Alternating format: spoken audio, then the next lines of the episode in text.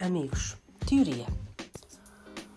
A teoria vem quando a especialização complementar aos perfis das ciências permitem que a aquisição da gestão e das áreas das patologias se estendam às questões da distribuição por unidades que, concertadas de uma forma complementar e especializada, nos permitem que os parceiros e os países se movam no sentido de fomentarem as particularidades e oportunidades daquilo que se entende ser a aquisição de competências.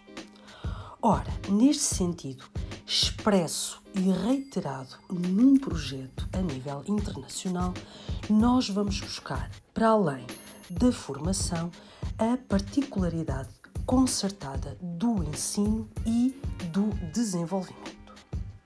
Obrigada.